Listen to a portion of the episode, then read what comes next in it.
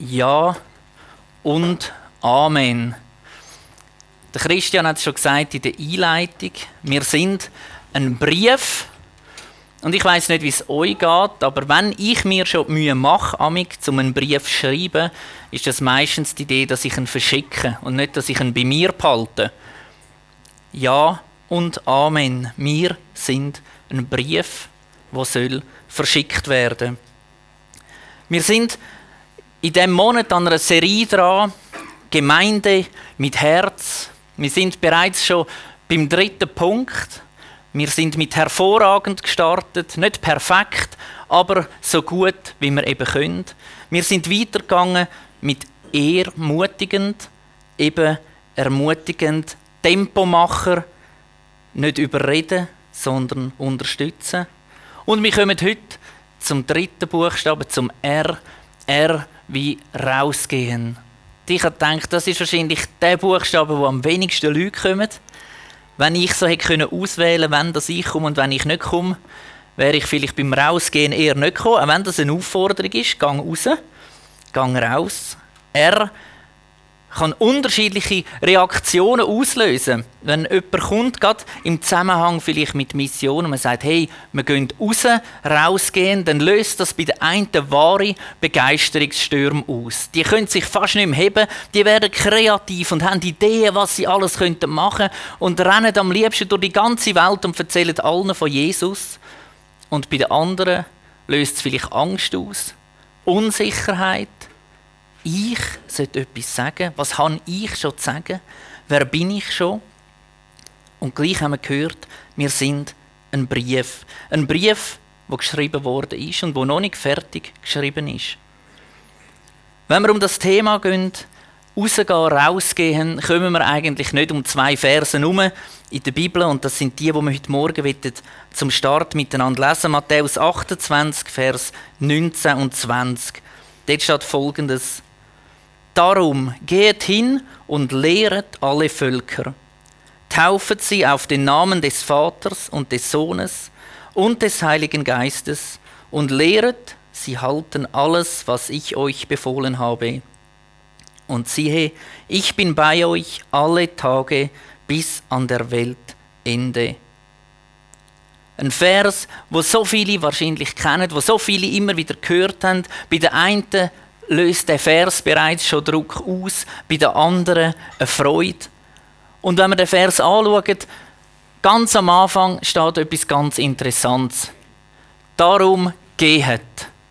Es steht nicht, ihr könntet gehen oder es wäre schön, ihr würdet gehen oder es ist eine Einladung, wer will, der darf gehen, sondern gehet. Gehet eine Aufforderung an uns alle zusammen. Aktiv. Gönnt. Gönnt. Nicht bleibt stehen oder versteckt euch oder bleibt, wo ihr sind, sondern gönnt. Ob uns das gefällt oder nicht, dass dort steht, geht, das ist eigentlich gar nicht die Frage heute Morgen. Es steht und wir sagen, was in der Bibel steht, ist wahr, an das glauben wir. Und dann gehört auch hinter das geht vielleicht heute Morgen ein Ja und ein Amen. Dann geht es weiter lehret alle Völker. Das Erste, was wir machen sollen, wenn wir gehen, ist lehret alle Völker. Und ich habe mir überlegt, wie lehrt man denn? Wie lehrt man vielleicht auch gerade an einem Ort, wo man die Sprache nicht versteht? Wenn ich neu mit hergehe und den Leuten etwas lehren und die verstehen mich gar nicht, weil sie meine Sprache nicht verstehen. Und genauso ist es vielleicht manchmal auch, wenn wir als Christen unterwegs sind. Der Nachbar versteht vielleicht gar nicht, was ich da eigentlich will. Wie lehre ich denn? Und ich glaube, der einfachste Weg zum Lehren ist, ich lebe es vor. Ich mache es vor. Genauso lehrt nämlich auch jedes Kind. Genauso lehrt der Nathan, unser Sohn, von mir. Ob das gut ist oder nicht, was er alles lehrt, das liegt nachher an mir. Aber lehren tut er in dem, dass ich ihm vorlebe. Das ist also der erste Teil. Lehret alle Völker. Nachher die logische Schlussfolgerung daraus ist, taufen sie auf den Namen des Vaters und des Sohnes und des Heiligen Geistes. Zuerst tut man ihnen vorleben, dann begreifen sie, verstehen sie, was wir machen. Daraus folgt nachher dass wir sie taufen sollen. Und weiter geht es bereits schon wieder mit Lehret sie halten alles, was ich euch befohlen habe.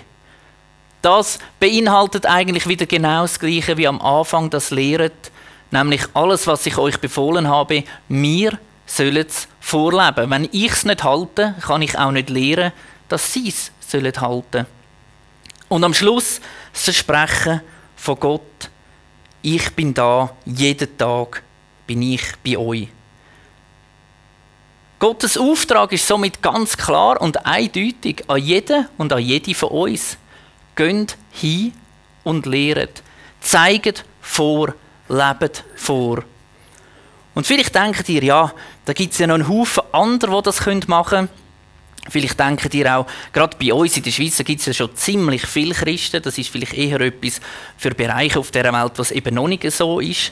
Vielleicht weit, weit weg vor allem, da kommen wir später noch darauf zurück. Aber ich habe euch heute Morgen eine Statistik mitgebracht. Und ich weiß nicht, wie es euch geht, wenn ihr das seht. Es ist relativ klein geschrieben, darum geht es euch vielleicht noch nicht ganz so nah, aber ich versuche es schnell ein bisschen zu erläutern.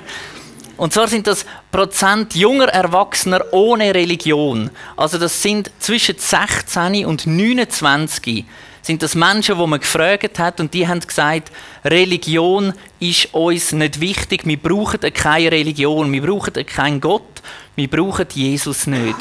Und wir sehen, da hat es also Zahlen drin von 91 Prozent.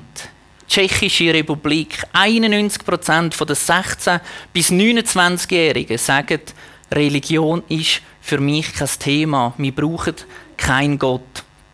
Das sind Länder auf dieser Liste, die nicht weit weg sind. Deutschland 45 Prozent, in der Schweiz 46 Prozent. Fast die Hälfte von allen Jugendlichen sagt, wir brauchen keinen Gott. Frankreich 64 Prozent und so weiter. Eine hohe Anzahl von Jungen, die sagen, wir brauchen kein Gott. Aber vielleicht hat das viel mehr auch damit zu tun, dass sie gar nicht wissen, wer denn der Gott ist. Dass sie gar nicht wissen, dass der Gott eben für sie da ist. Unser Auftrag ist es also, den Menschen eine Begegnung mit dem Gott zu ermöglichen. Als ich die Zahlen gelesen habe, das hat etwas gemacht mit mir. Und ich gemerkt habe, 50 Prozent fast in der Schweiz von den Jugendlichen sagen, Gott braucht es nicht. Und wir wissen alle zusammen, ohne Gott geht es nicht. Ohne Gott sind wir verloren, ob wir das einsehen oder nicht. Und ich habe heute Morgen zwei Personen angefragt, die in der letzten Zeit immer mal wieder den Schritt gemacht haben, die rausgegangen sind, die rausgegangen sind zu anderen Menschen auf unseren Straßen in der Region und ich dürfte Johnny und Philipp gerade mal führen bitten. Sie werden heute Morgen kurz erzählen, was dass sie denn dabei so erleben. Wir haben drei ganz einfache Fragen, die wir miteinander anschauen. Genau, ihr dürft gerade hier raufkommen. Und zwar, ich denke, das ist am einfachsten, wenn man wie merkt, hey, da gibt es Leute, die gehen raus, die erleben etwas, und die erzählen, was sie erleben. Und die erste Frage an euch beide ist, wieso macht ihr das überhaupt? Eigentlich könntet ihr doch auch einfach bequem daheim bleiben, da ist es ja auch schön. Warum geht ihr raus? Was ist der Auslöser? Ähm, vielleicht noch gerade vorhin zum Bild. Das ist jetzt keine Antwort auf die Frage.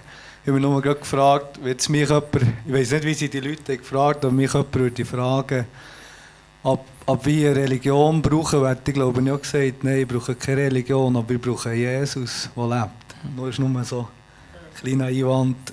Ich weiß nicht, wie die Leute sind gefragt wurden in dieser Statistik. Ähm, Ding, warum dass wir das machen, äh, ist ein Arbeitskollege, der bei Bach und Perrette ist, hat irgendwie so eine, Schule oder etwas gemacht. Du hast von äh, von einem Prophet oder ja, einer, der so ein, ein Visionär äh, so darauf aufmerksam wurde, dass, dass er ihn irgendwie gesehen mit, mit vier anderen zusammen äh, so Straßen oder Straßen einsetzen, einfach ja, zusammen äh, das Reich Gottes verkünden. Und er, er hat das so ein mitgenommen und hat dann so ein gedacht, ja, entweder bleibt es so, ich würde das nie machen, oder vielleicht muss ich das irgendwie aktiv anfangen. Und dann hat er, äh, hat er unter anderem eben uns so gefragt, noch einer hier vom Saanenland und noch ein anderer vom Oberseetal. Und dann hat er gerade alle zugesagt, dann hat er die fünf gehabt. hat eigentlich so wie seine äh, Prophetie, hat er du selber wie, wie zweckgestellt, kann man sagen. Und dann haben wir, äh, ja, sind wir da zusammengekommen, darüber gebetet und so. Ich gesagt, ja, vielleicht fallen die einen an zwei aus, sie sind vielleicht nicht die richtigen. Wir fangen, wir fangen mal so an und dann sind wir auf Thun ein, dass so ein bisschen die Hemmschwelle nicht gerade, ja, wie gesagt, gerade hier in der Region ist gerade so ein bisschen. Und äh, ja.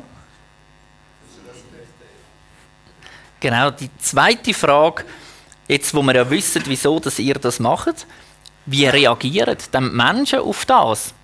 Johnny hat gesagt, gehen lieber ein bisschen auf Thun, da kennt mich niemand. Genau, wie reagieren also, denn die Leute? Da äh, haben wir eigentlich schon ein bisschen Verschiedenes erlebt. Es gibt Leute, die, wenn man auf sie zugeht, die einfach gerade so, äh, kommen wir nicht mehr zu solchen, dem wir nichts zu tun haben. Es gibt sonst schon solche, die da gegen etwas sagen Und andere, also was wir bis jetzt erlebt haben, sind vielleicht viele so ein Gespräche, einfach over hatten. Und tiefe Gespräche und lange Gespräche, wo man ja, wo wir jetzt nicht gerade irgendwie offensichtlich ein Wunder haben erlebt, aber ich das Gefühl habe, wo hinter gleich etwas ist gegangen. Und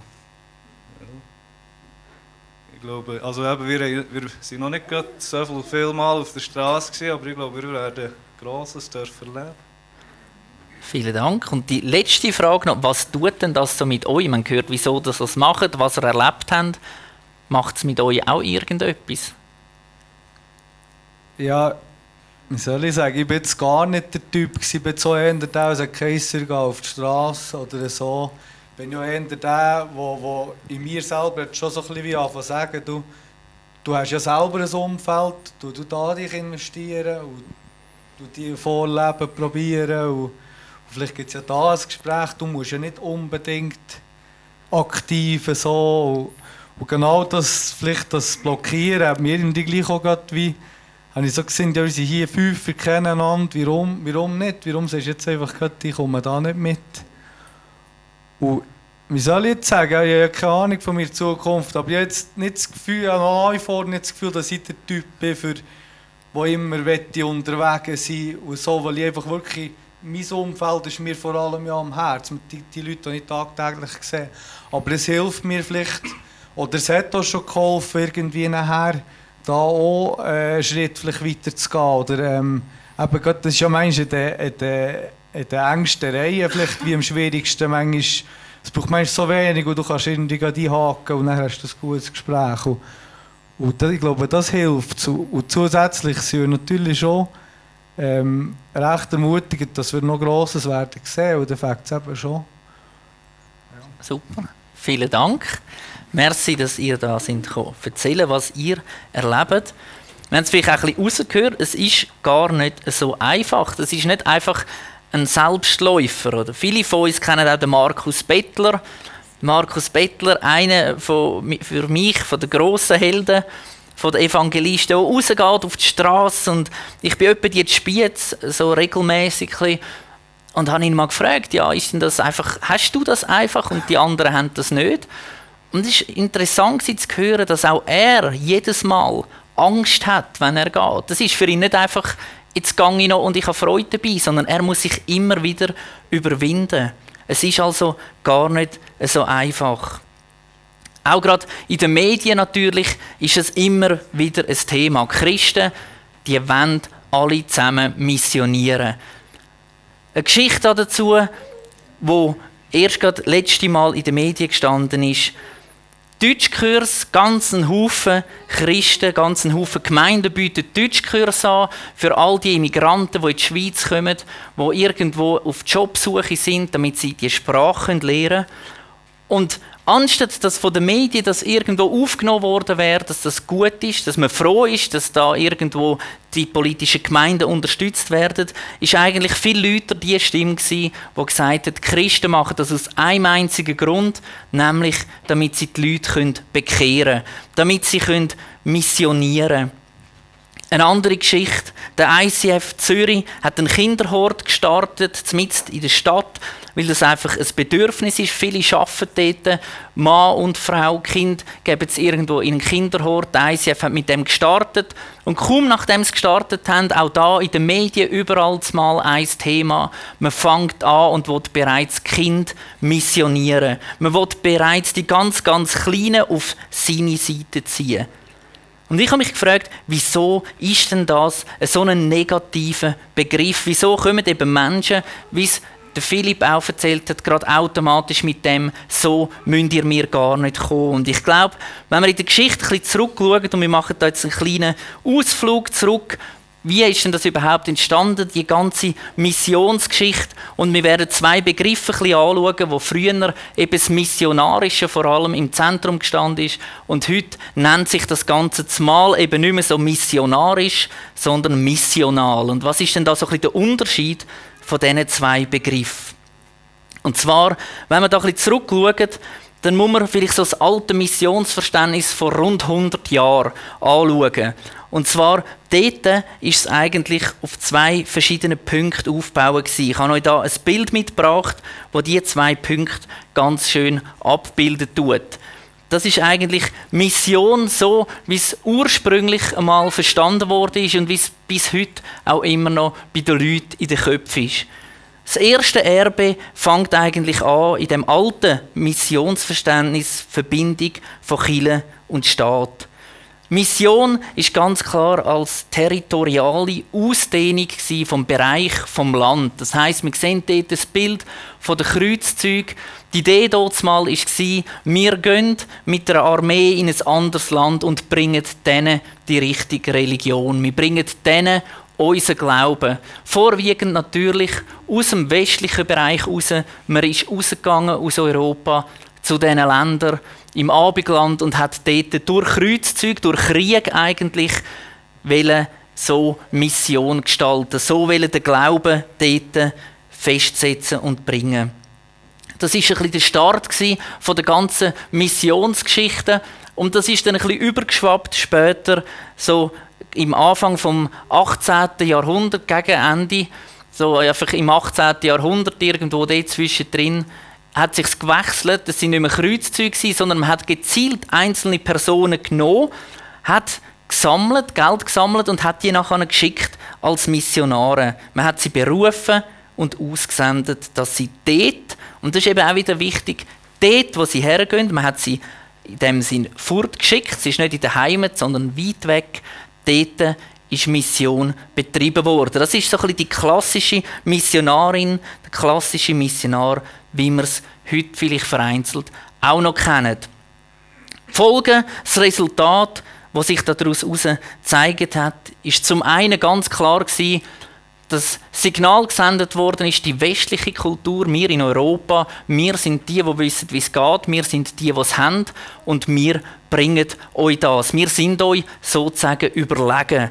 Denn das ist eigentlich immer das Verständnis schon ein bisschen der weisse Mann, in Anführungs- und Schlusszeichen, der bringt eben das Wissen, der weiß, wie es geht. Und das sehen wir auch heute noch teilweise in Ländern, gerade wenn man irgendwo in Afrika ist, wo ich in Burkina Faso war, man kommt dort an als Weisse und man wird teilweise fast wie ein König behandelt. Weil einfach immer noch das Verständnis da ist, die wissen, wie es geht, die sind besser, das ist tief, tief innen, bei ihnen eingeprägt. Es ist nachher ein zweiter Punkt, der dazu herkommt bei dem Problem. Mission findet nicht da statt, sondern dort. Mission ist nicht da bei uns, in unserem Land, sondern die ist eben dort, wo der Missionar ist. Man schickt ihn also in nicht missionierte Gebiete dieser Welt. Das wiederum führt dazu, dass eben Mission einfach eine Tätigkeit von vielen ist bei uns in der Gemeinde. Wir haben verschiedene Bereiche, wo wir machen, soziale Sachen, eben wir haben Deutschkurs und so weiter. Und Mission ist einfach noch so ein, bisschen ein eigener Zweig. Das ist einfach noch eine Abteilung, könnte man sagen, von unserer Gemeinde oder von der Gemeinde allgemein.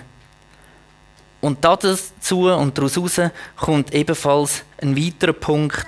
Mission scheint in dem Fall delegierbar zu sein. Ich kann mich rausnehmen und sagen, ich gebe Geld, ich unterstütze den und den, weil das ist der Missionar und der missioniert. Das ist nicht mein Business, ich unterstütze jemanden, der das viel besser kann. Mission wird zumal delegierbar.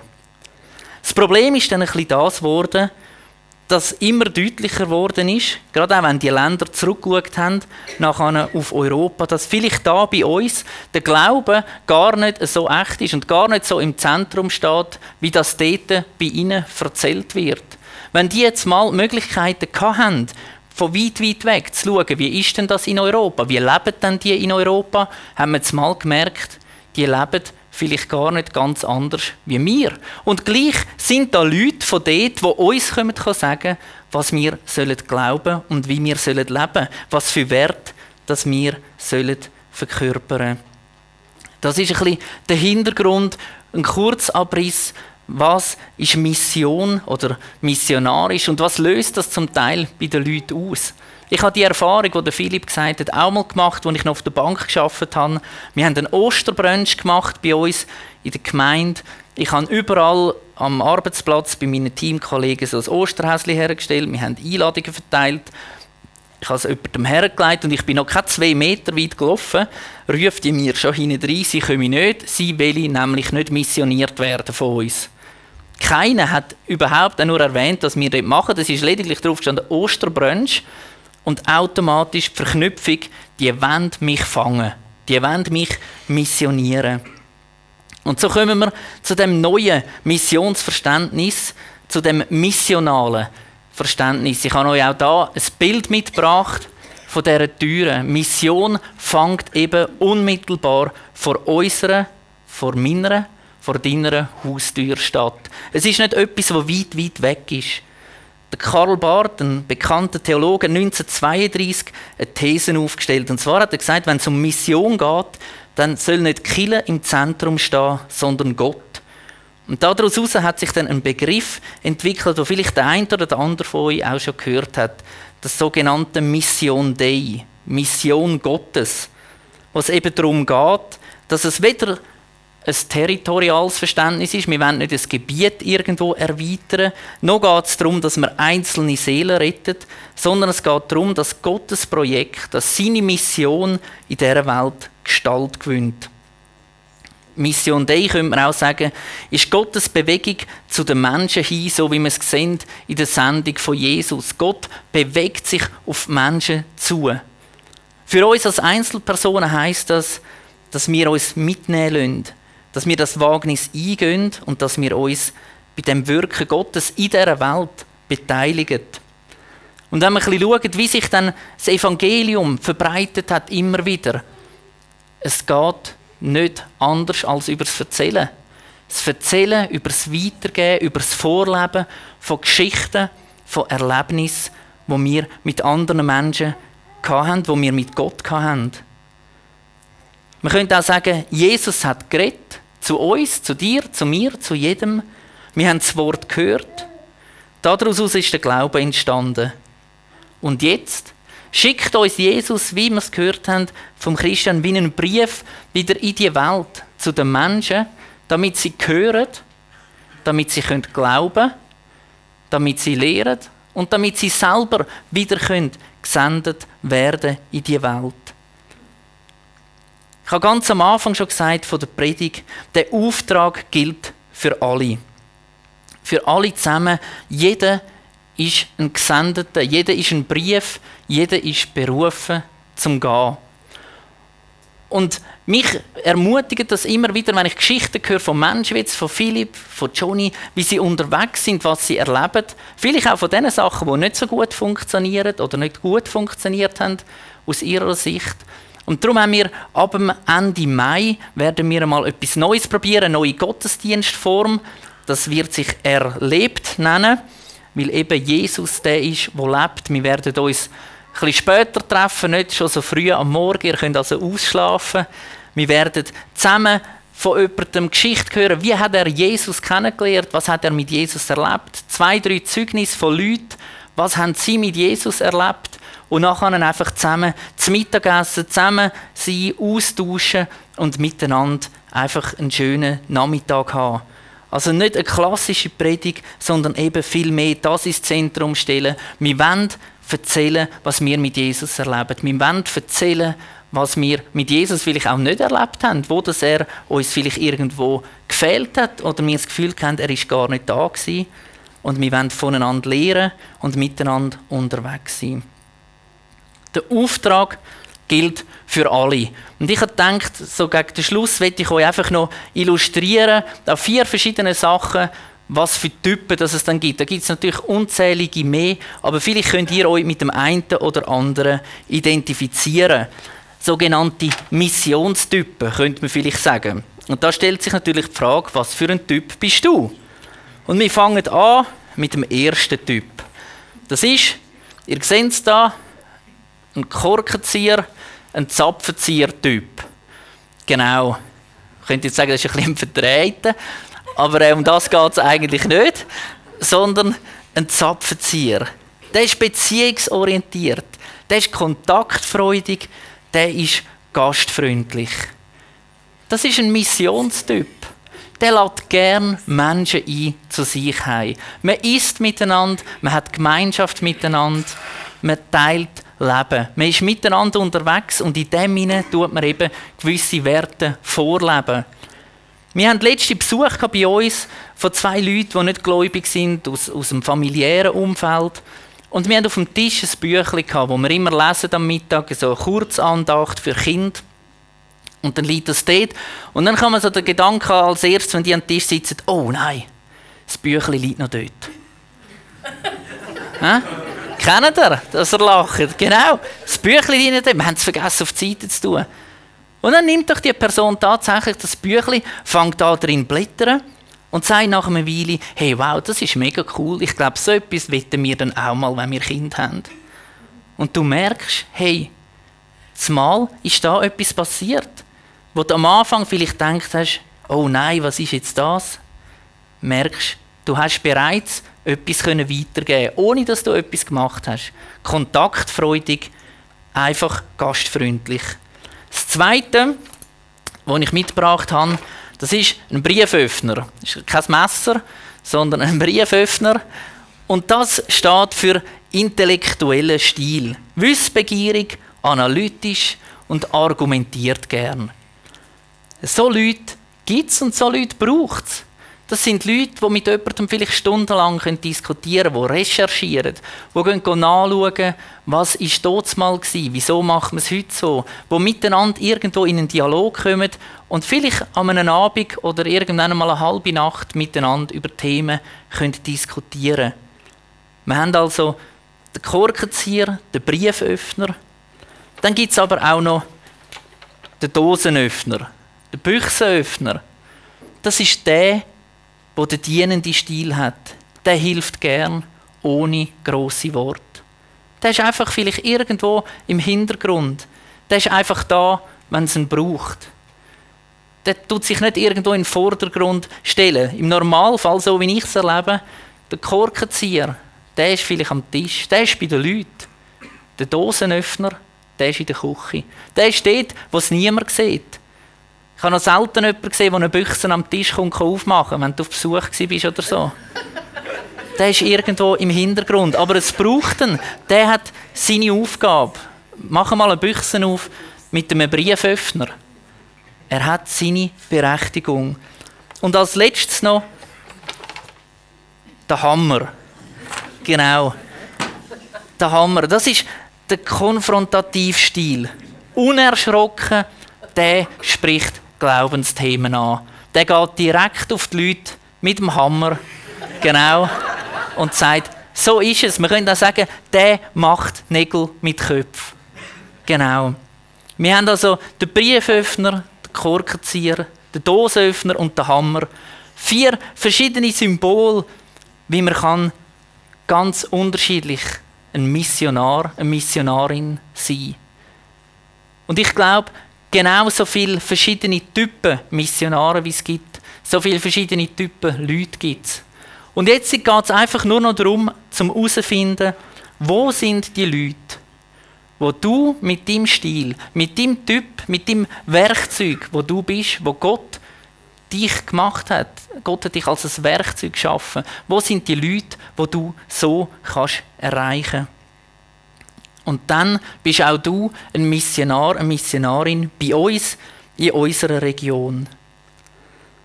Zum Schluss möchte ich noch einen Vers noch lesen aus Matthäus 10, 19b und 20.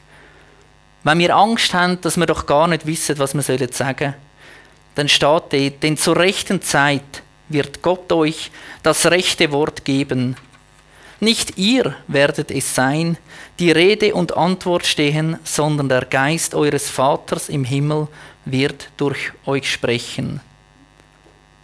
Nicht wir sind's, was tun, nicht wir sind's, was können, sondern Gott ist der, was wirkt. Gott ist der, was durch uns wirkt. Aber er will uns brauchen als Brieföffner, als Korkenzieher,